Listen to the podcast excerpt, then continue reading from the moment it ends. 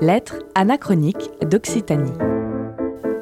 Un échange épistolaire de célébrités passées ou présentes de la région Occitanie, Pyrénées, Méditerranée. Drôle, poétique, politiquement engagée, surréaliste, cette fiction vous fera entendre des personnalités ayant vécu, marqué ou étant nées dans la région.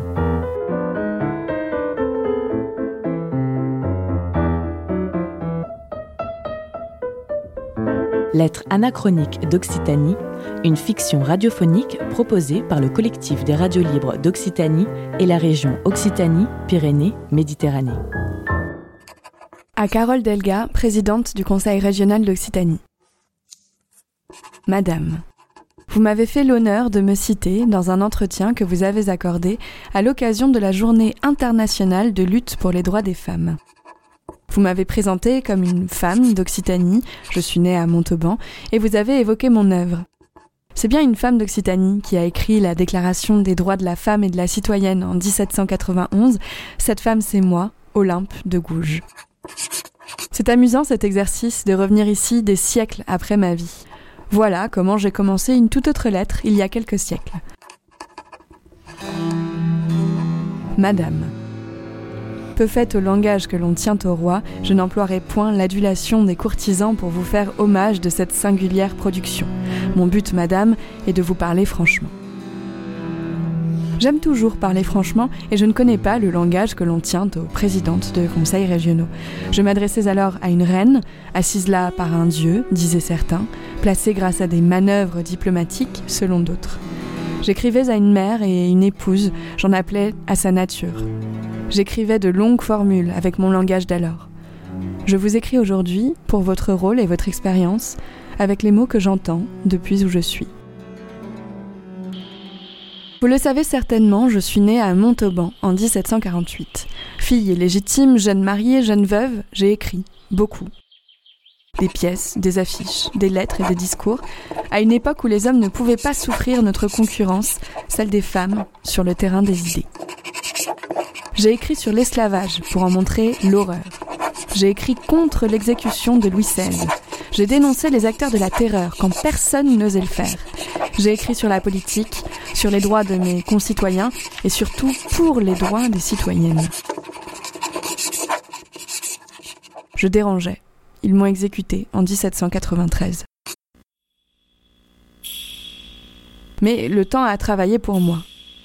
En 2006, on a donné mon nom au beau théâtre municipal de Montauban. J'ai apprécié l'hommage.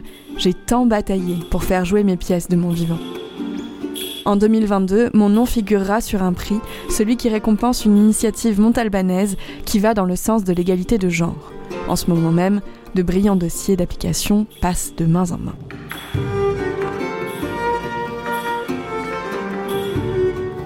On se souvient de moi grâce à mes écrits, un texte, parmi tous les autres surtout, me rappelle à vos souvenirs ma déclaration des droits de la femme et de la citoyenne.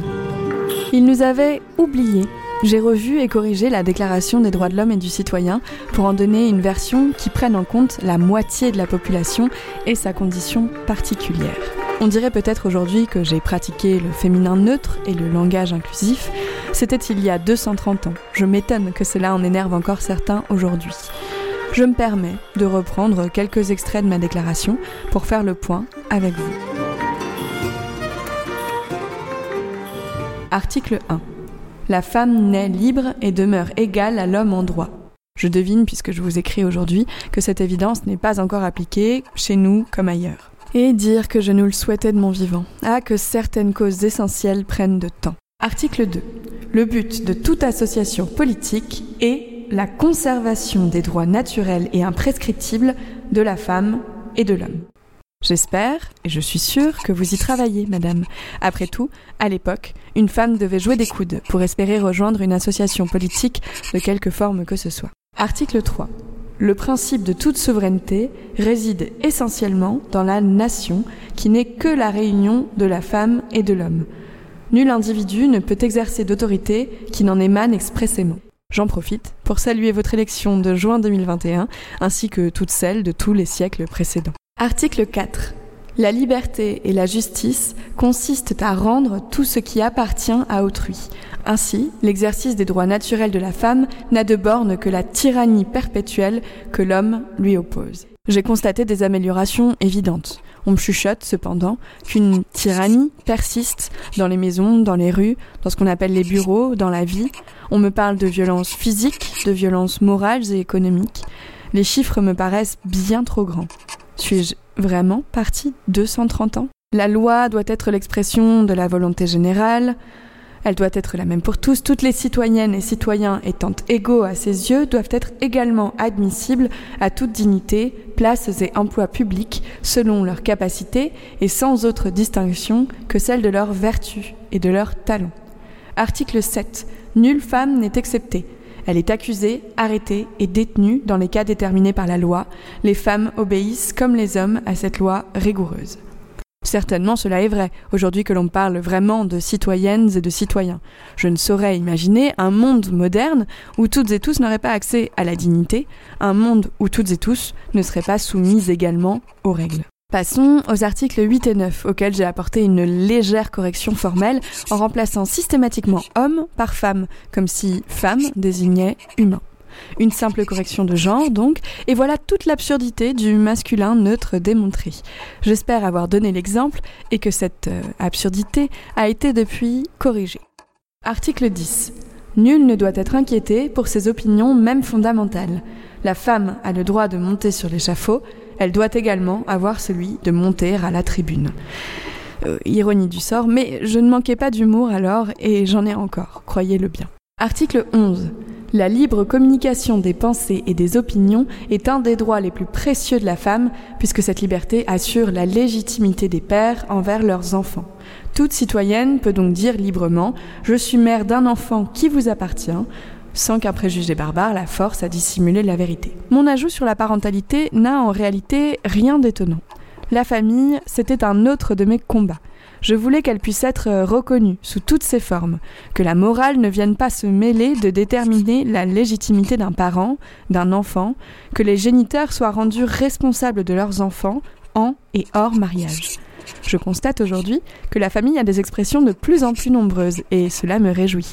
J'espère que la loi accompagne cela. Article 13. Pour l'entretien de la force publique et pour les dépenses d'administration, les contributions des femmes et des hommes sont égales.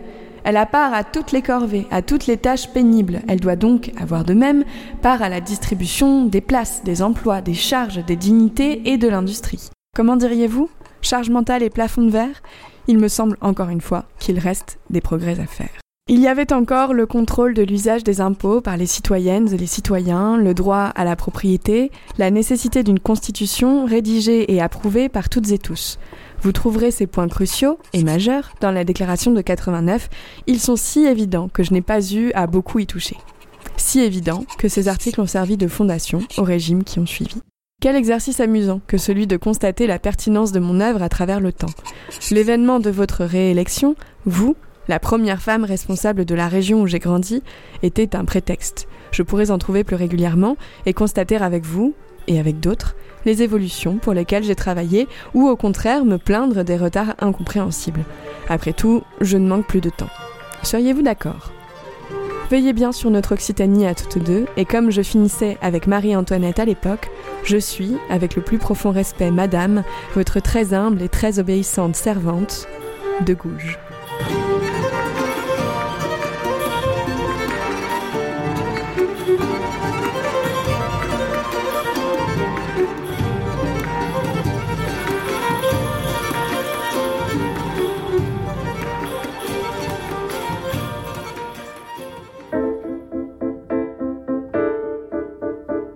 C'était Lettres anachroniques d'Occitanie, une fiction radiophonique proposée par le collectif des radios libres d'Occitanie et la région Occitanie-Pyrénées-Méditerranée.